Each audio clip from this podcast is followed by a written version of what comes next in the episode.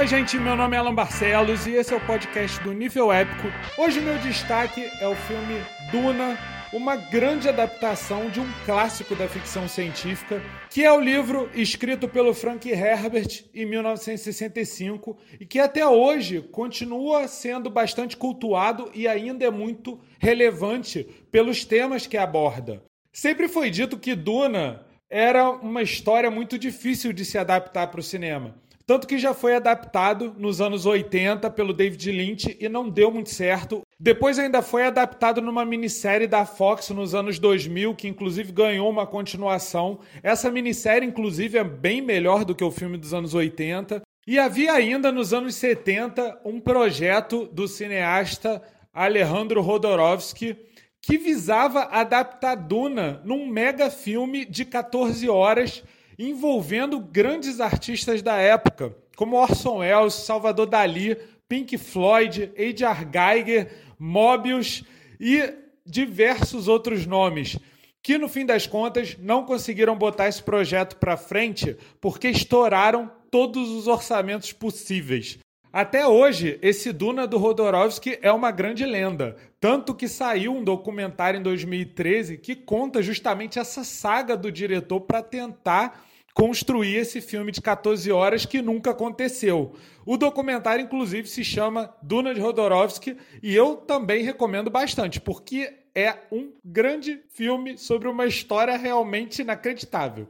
Mas voltando para o Duna do Villeneuve, é um filme que realmente consegue captar toda a essência da obra original. É sim a melhor adaptação que o livro poderia ter e é feito com ares de grande épico. Porque o Villeneuve ele já é conhecido por filmes como A Chegada e o Blade Runner 2049. E muito desses filmes anteriores dele podem ser vistos na maneira como ele conduz o Duna, desde o visual, que é muito impressionante, com cenários realmente imponentes, naves monumentais e construções de cenas que sempre criam um tom de urgência e de impacto mas também pela trilha sonora, que tem sempre um som pesado e carregado que realmente abusa da carga emocional que a trama desenvolve com os personagens dela.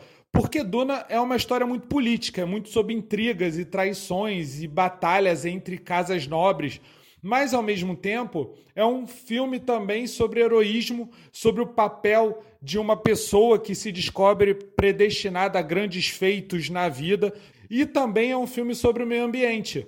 E o aspecto ambiental é principalmente representado pelos Fremen, um povo que vive no deserto e que segue uma filosofia meio zen de harmonização com a natureza. Eles acreditam que os seres humanos fluem com o deserto. E toda essa maneira como eles encaram a relação deles com a natureza é uma das mensagens mais potentes do enredo.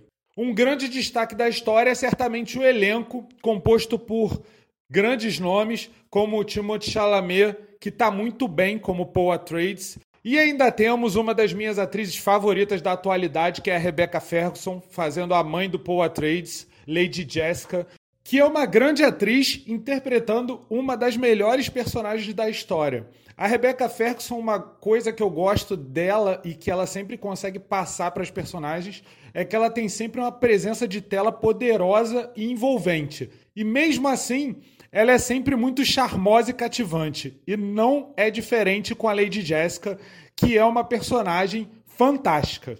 Outro destaque do elenco é a Zendaya, ou Zendaya para os íntimos, uma das queridinhas do cinema atual, fazendo a Shani, que é uma personagem importante para a história, mas que ainda não aparece muito, porque ela, na verdade, vai ter muito mais presença durante a segunda parte. Porque esse primeiro filme, ele adapta só a primeira metade do livro. Então, pode esperar que vai vir uma parte 2. Muitos até podem estranhar o fato do filme terminar meio do nada, mas é meio que nem aconteceu com o Senhor dos Anéis, a Sociedade do Anel, lá nos anos 2000, que acabava do nada para continuar no próximo filme. Este Duna segue o mesmo padrão. Duna do Denis Villeneuve é um grande épico, vale muito a pena e certamente já é um dos meus filmes favoritos.